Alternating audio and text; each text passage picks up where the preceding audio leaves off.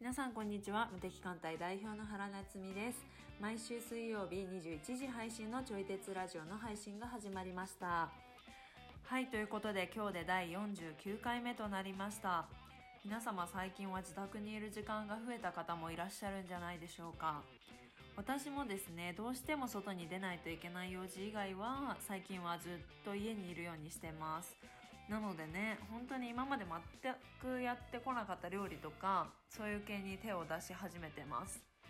今できることをやっていきましょうとしか言えないんですけどまあそれにつきますよね。早く物事が落ち着くことを祈ってます。またこういう時にちょい鉄ラジオを聞き流ししてもらって是非皆さんの脳内のひらめきや思考につながったらと思ってます。あの哲学は一生ものなのでその知性を生かしながら皆さん乗り越えていきましょう。それでは今日のテーマをお話ししていきます。頑張らないで没頭するためには人が頑張れる時の条件とは朝起きなきゃダメという洗脳を脱出する方法。一日を後悔せずに終えるためにやめること。毎日3分でできる自己肯定感を引き上げるワーク。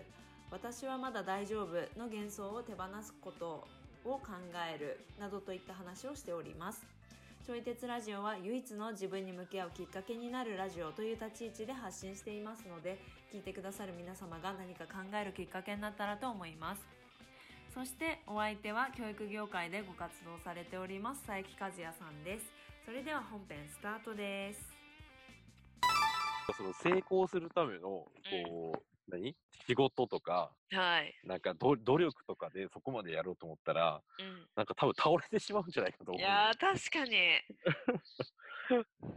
だから、なんかうまくいくためとかって頑張るよりも、やっぱ楽しいことを突き詰めた方が、はい、その、何？取り組める時間の長さとか、うん、あの、全然違うんやなって思ってんの、最近。いやー確かに確かに、やっぱ好きなこととか楽しいことっていうのは、うんもう最強じゃないかなと。いやーそうですよねうん。うん私もなんか小さい頃にうん。あの基本的には今も早起きはできないんですけど そうだや。そうでも なんか唯一自分から早起きする日があって、おう。それはあのサンタさんが来る日でした、あ、かわいい。なんかワクワクって言って起きるみたいな、うんうんうん。なんかそういう、えーめっちゃかわいいね。ね可愛いですよね、そういうかわいい。うん。そういうのですよねなんか純粋なあ、そうそうそうコン。トっていうか いや、ほんまそうそう。本当に。なんか早起きをなんかさせようとしなくても、しようとしなくても、はいなんかちゃんと自分の中に目的があれば起きれる。うんうんうんうん、本当に本当に。うん。うん。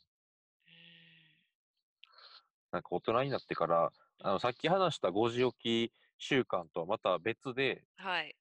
なんか、あの、その後かな、それをや、1年ぐらいやってたんやけど、朝5時起き生え活。ち。なみになんで5時起き生活はやめたんですか？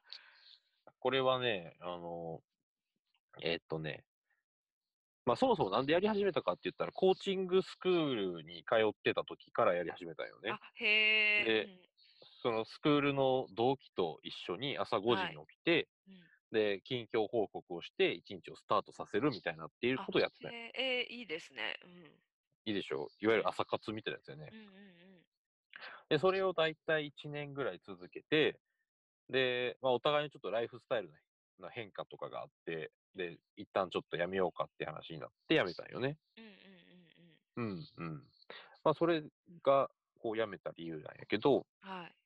あの、その後に、まあ、その1年間がすごい良かったから、もう一はい回やろうと思って、うんうんうんうん。で朝5時に起きて、なんかその勉強したりとか、はい。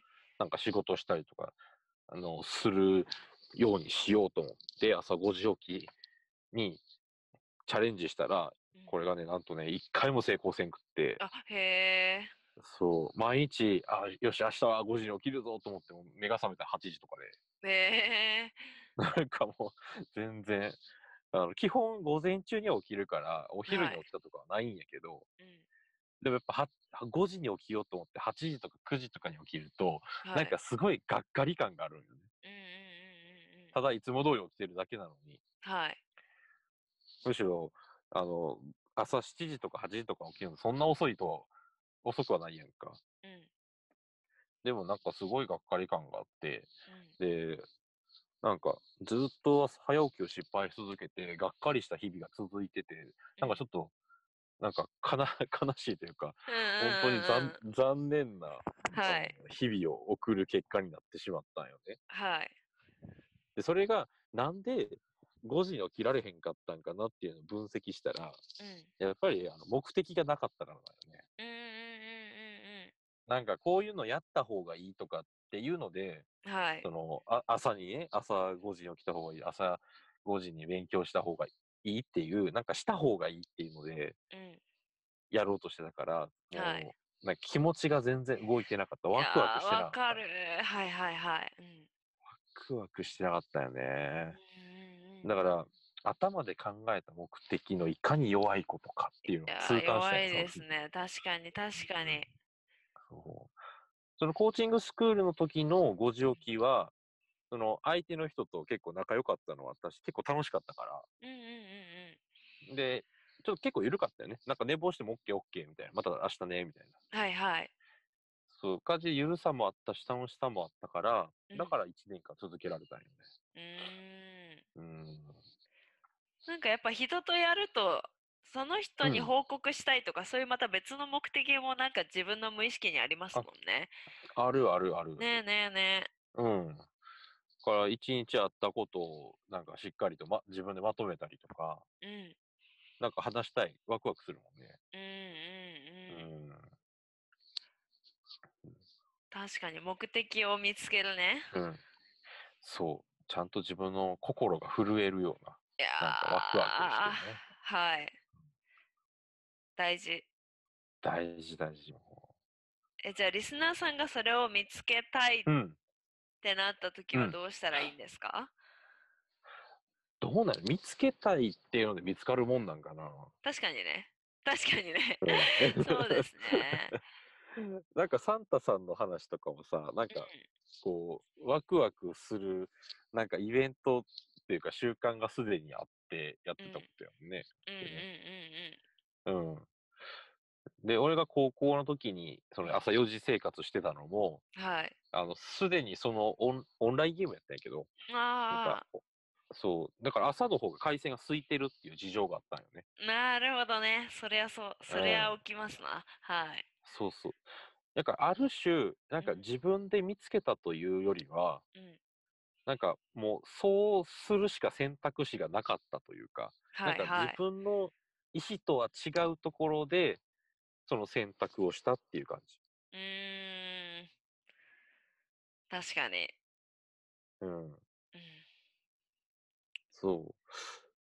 で、自分の意思で、そのうん目的を見つけてやったときは、一回も成功せんかったよなるほどね。ね。うん。で、朝5時起きを、その、一緒にやってたときは、うん。その時は、なんか半分自分の意思じゃないよね。相手の意思もあるから、うんうん。なんかそこで、こう、たまたま朝5時起き生活をしたい人を見つけたから、うん。なんか一緒にやりましょうっていう風になれたよね。はあ、はあはあはあはあ。うん、うん。だからなんか自分の意思とは違うところで、うんピタッと合わさったからできたっていう、うん。なんかこう偶然の産物かな。うーん。なんかそういうライフスタイルになってたみたいな気づいたら。はいはいはいはい。そうせざるを得なかったし、気づいたらそうなってた。はいはい。そういう環境の中にすでにおった。うんうんうんていうことかなうんうんうんうん。うん。そう。だから、そのもし朝5時起き生活をしたいなって思った時に、うん。そもそもほんまにしたいかなっていうのはやっぱ一回考えたよね。確かにね。うん。なんかやる必です要ね。ない、なかったら多分できひんやろうし、うんうんうん、続かんだろうし。うん。うん。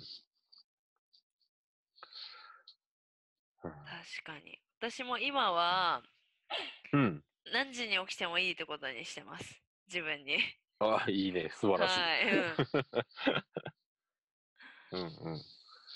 だからたまに、まあでも自分が本当に朝までなんかしてうん。たら、そっからうんプラス8時間寝るってことにしてるんですよ。ほうほうほう。だから4時に寝たら12時に目覚ましかけるみたいな。えでもそれを許すって感じ。ー、うんうんうん。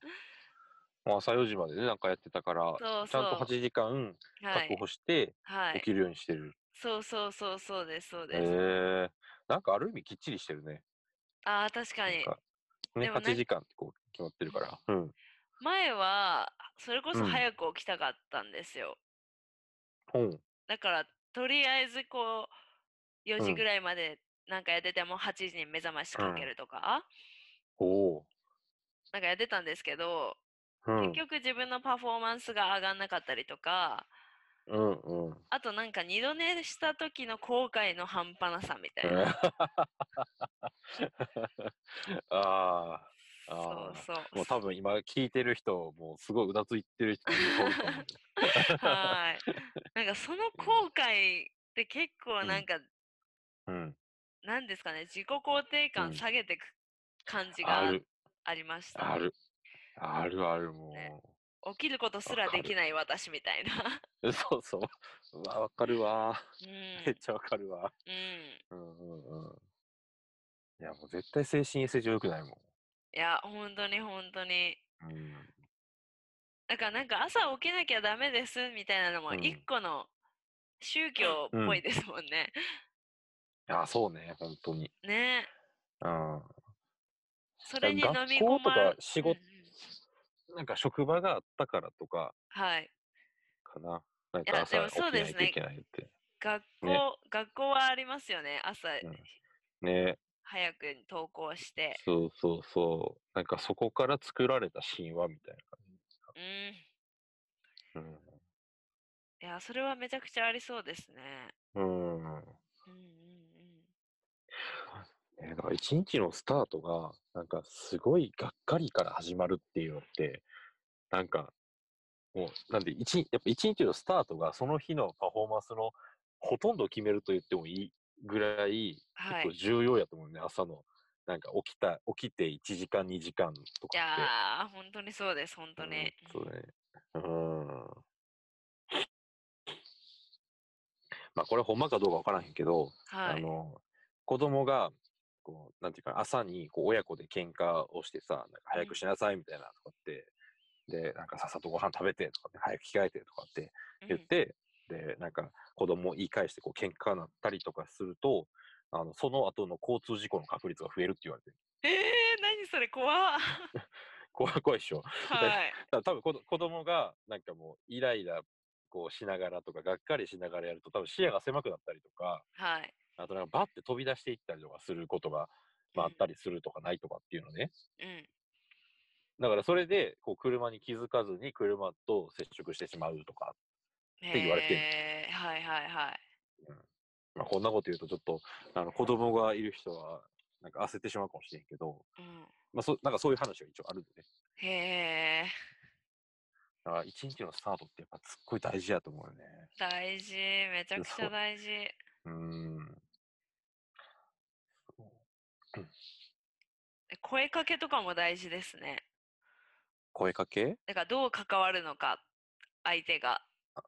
ああ、こだから子供に対してとかまあ。子供でも何でもですけど、うん。うんうん。えー昼まで寝てたの？ダメじゃんって言ったら、うんうん。ダメを強化するし、ああ、そうねう。んうんうん。うん。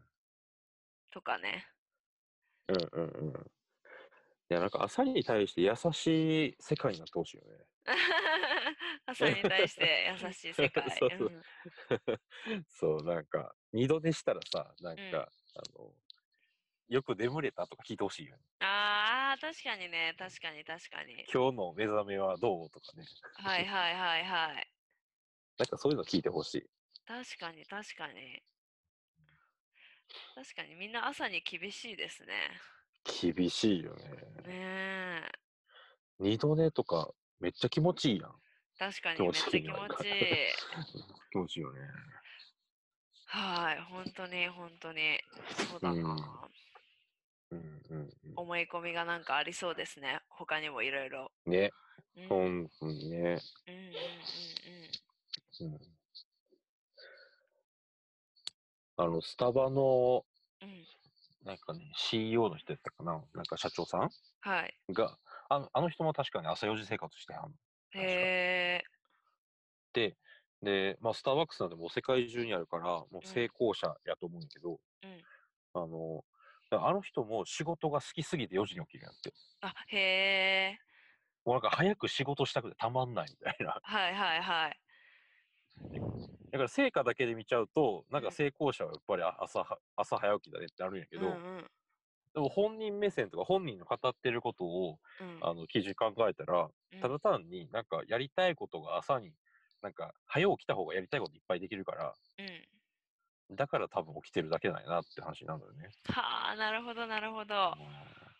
で、そしたらもうなんか一日がさ、それこそこうきょ今日サンタさんがやってくるぐらいの気分でうん。毎日が過ごせるから、はい。すごいいい一日をきっと過ごしてるんだろうなって思うの。ああ、確かに。わかるわ、でもなんかわかる。うん。うん。ねえ。朝をこうワクワクしながら起きるっていうのは、すごいいいことじゃないかなって思いやー、めちゃくちゃいいことですね。う。ね。うん。もう一個乗っけていい話。はいはい。うん。あの、朝起きたばっかりもそうやけど、あの、はい。夜寝る時もそうやと思うの。なんか、うん夜もう眠りにつく時に、まあ、あとはいもう30分ぐらい寝るみたいな時に、うん。なんか一日を振り返って、はい。で、なんかあれをしてこれをしてとかってやると、うん。なんか必ずできなかったことが出てきちゃうやんか。もっとこうしてたかなるほどね。はいはいはいはい。うん。うんうん。で、だから、こう、夜になんかそういう今日のことを振り返るっていうのも、はい。なんかあんまりよろしくないんじゃないかなと思ってたりするんね。最後に。なんか今日の後悔を振り返るみたい確かに。その、なんか、な。うん。なんだろう、できなかったところに目が向く人とかは特にってことですよね。あ、そうそうそうそうそう。んうんうん。ね。だってあの、い残り30分でさ、なんか、はい今日これができなかったって思っても、うん。なんか何もできひんやん。できない。もうあと寝るだけやんか。はい。だからもうその、あともう寝るだけのところに後悔を持ってきちゃうと、はい。なんかもう、何もできひんから無力感を感じて眠りにつくしかなくて、確かに。なんかすごい切ない一日の終わりやなって思うのね。確かに、確かに。うんだから最近夜寝る時にも、はいあの今日一日あった楽しかったことを思い返すようにしてるへえ。ですごいいい一日やったなと思いながら眠りにつくようにしてるのね、へえ。まあ、だから何が起こったってわけじゃないんやけどはいはい。ちょっとこう気持ちよく寝れるような感じがするああ、いやー、気持ちよく寝れそうです。うんうん。でそこにあの後悔とかにフォーカスせえへんからもうよかったって楽しかったってだけで寝るから、はいはい別に朝もなんか昨日の後悔を引きずらへんね、ああ、なるほどね。うん確かに。私、一時期寝る前に、うん。うん。今日あった感謝したいこと、うん。みあ10個書き出して寝てました。あ偉い。うん、そしたらなんか、やっぱ、うん。ああ一日一日結構愛おしいなみたいな、うんなんかあみんな結構ー力になってくれてるなとか、あー、いいね。そう。で思い返す、そのノートを振り返るとあめっちゃうんなんかいいことあったじゃん、みたいな感じで うんうん。その人生に対する肯定感が上がるっていうか、はいはいはい。はいなんかいいいいことあるじゃんみたいな。うんうんうんうん。うんうんうんいや、そういうのもいいね。感謝もいいよねそ。う感謝はすごいいいなんかうん思い出そうと思わないとやっぱ思い出さないことが結構うん。うん出てきますし、うん確かに確かに。まあ10個って決めてたんで、うん。まあ初めの3つぐらいはまあ思い浮かぶけどその後うんはこう思い出そうとしなきゃいけないから、うん。うん。うん。うん、なんか人生ハッピーじゃんって思えるうん。感じ。うん。うんはいはいはいはい。いやー、ほんまになんか、こう、感謝することってわざわざ考えないと、うんなんか当たり前の中に埋もれていっちゃう。うんうんうんうん本当に本当にで、感謝を忘れちゃうとちょっと横柄になってっちゃうから、はいなんか気持ちもすさんでくるけど、うんうんうんうんうんいろんな人に支えられてて、はいで、なんかいろんな人が力になってくれてるって思うと、うんまあ言ったらそれだけこう力になろうと思ってくれてる人望も自分にあるっていう話につながってくるうんうんうんはいはいはと。いなんかちょっと気持ち嬉しいようんね。うんおすすめです感謝ワークうん。うん。ね。うんもう一時ひたすらありがとうって言い続けてたことある。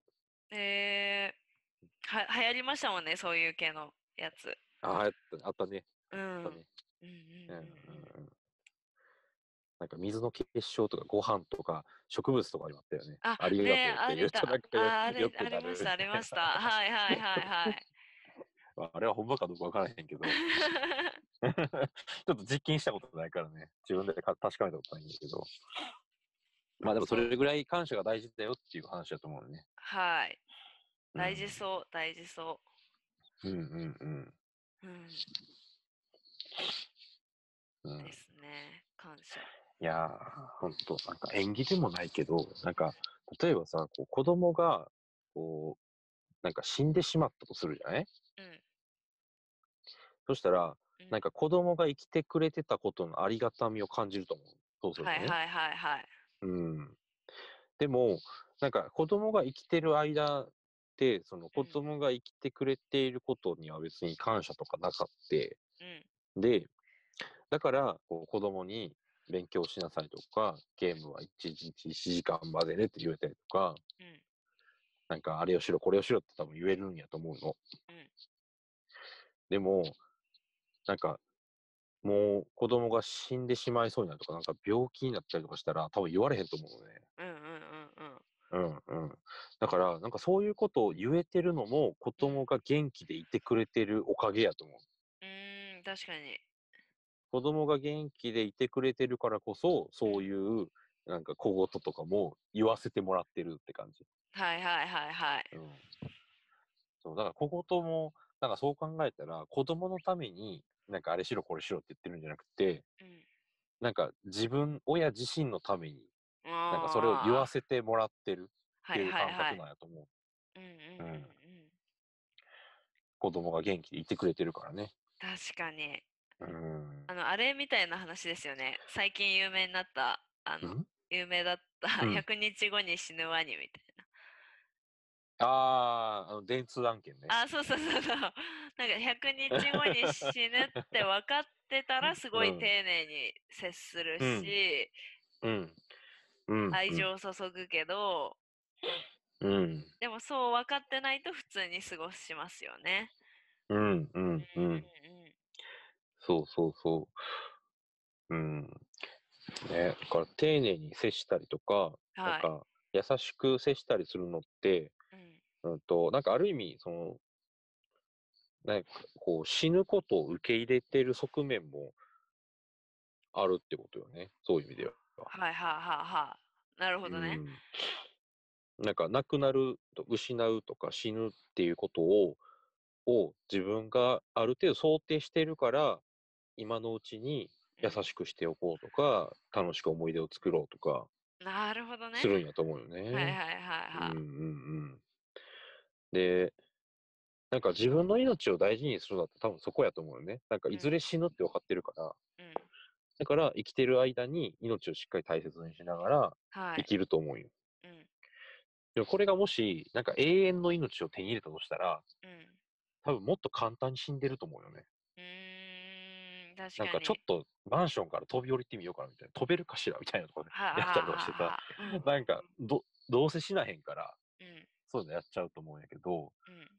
でも、いずれ死ぬことが分かってるからこそ、うん。なんかそういうことを、めったなことでは選択せえへんし、はいはい、はい。ちゃんと自分の命を大事にしようとするうんんやと思うの。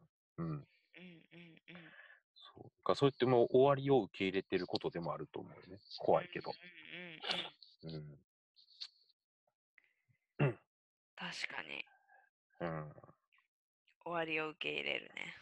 そうそうそうそう。ね食べ物とかもなんか今は無尽蔵にあるってどっかで思ってるから、うん。なんかいろいろ食べるけど、はいはい。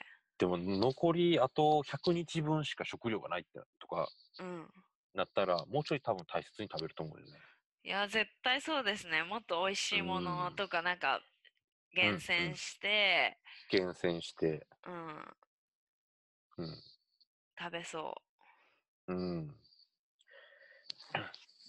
だから、この、最後を想像して、う。うん。で、まあ、子供が死ぬとか、まあ、想像したくないかもしれへんけど、うん。でもやっぱりいずれ死ぬのは死ぬと思うよね。遅かれうん早かれ。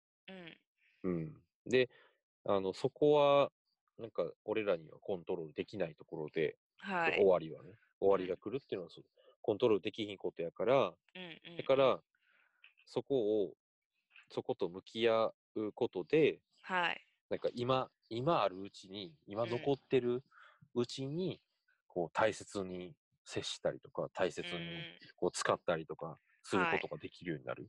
はいはいはで、そういうところにもこう感謝ってあるような気がするんだい。いやー、確かに。よね。うん。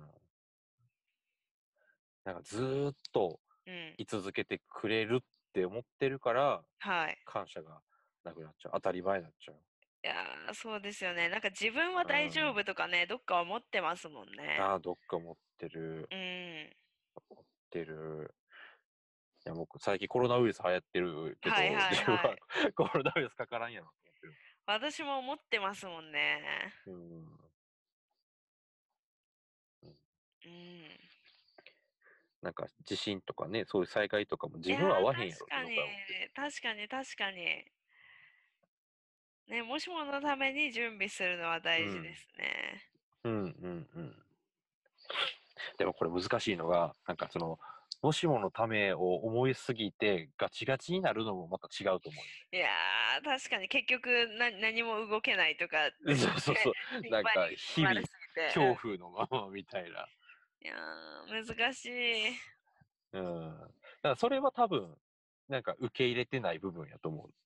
なんか、うん。その、お何？そういうことが、災害とかが起こったりとかね、病気になったりとか死ぬっていうことに、なんか、まあ恐怖はあったとしても、うんなんかそれでこう動けなくなるぐらいの恐怖を感じてるときは多分まだ受け入れられてないときやと思うよ。ああ、なるほどね。確かに。そうそう、怖いから。はいはい。でもその怖さを乗り越えた先に、うん。なんかだからしっかり生きようとか、だからあ優しく接しようとかっていうその恐怖の先に、はい。なんかその優しい世界がある気がする。うんうんうんうん。恐怖の先に優しい世界。恐怖の先にね。そうそうそう。それが受け入れたっていうことやと思うよね。はいはいはいはい。うん。うん。受け入れるっていう言葉のね、指し示すのの難しさってありますよね。うん。そう。まあ簡単なことではないかもしれへんけど、うん。でもそこから逃げずにうん。向き合って、うん。もう死ぬんだっていうことが体はい感で分かったらはいはい。優しくなれると思う、きっと。確かになうん。頭でいくら考えてるだけでもなかなか難しいけど、いやだからでもー考え続けたらどこかで、うん。あ、もう死ぬんだなっていうのがすっと理解できる時があると思うね。うんうんうんうんうん。うん。そしたらきっと優しくなれるんじゃないか確かに。な。うんうん。確かにうん。うん。なんか夫婦関係とかさ、恋人関係とかもそうやと思う。なはいはなんかずーっとさ、一緒にいてくれるとか、一緒にいてほしいっていうい。うん。気持ちがあるから、相手にうんこうちょっと雑な対応ができてしまう。うーん、確かに。うん。でもなんか夫婦関係とかって親子関係よりもちょっと緩いつながりやと思うから、うんうんうんうん。なんか関わり方を間違え続けると、さっと離れていってしまう。縁が消えちゃう。うんうんうん。うん。だからそれも、やっぱ失って初めて気づく大切さとかね。よくドラマとーかそうで描かれるけど。ね。確かに。そう。だからなんかその、うん。なんかよくカップルとかでさ、なんか、はい。別れる話をしないでみたいなこうシーンあるじゃない？なんか、俺たち別れたらどうするとか、はいはい。そういう話をしたら女の子の方がさ、こう、はい。別れるなんて言わないでみたいうんうんな感じで、うんうんうん。でもそこはやっぱり考えないとあかんとこやと思うね。確かに。うんうん。別れがあるっていうこと。だそれは、いはい、こう、なんか普通に、こう、交際関係を解消するっていうだけではなくて、やっぱ死別もあるから、うん、そっかそっかそっかそっか、確かに。そうそうそうそう、死別もあれば、例えばなんか遠くに引っ越してしまうとかもあるやうんうんうんろうし、なんかそういうこう別れが、いずれは来るっていうことを、うん。はい。なんか踏まえた上で、お付き合いしたり、結婚したりする必要はあるんやろうなって思確かに。うの。うん。でやっぱどこかで、まだうん。先とかね、思ってますもんね。思ってる思ってる。うんうん。うん。なんかやっぱ終わりがあることを意識しようみたいな言葉面ってうん結構どこでも見るじゃないですか。うん。あの、うんワニのやつだって、うん。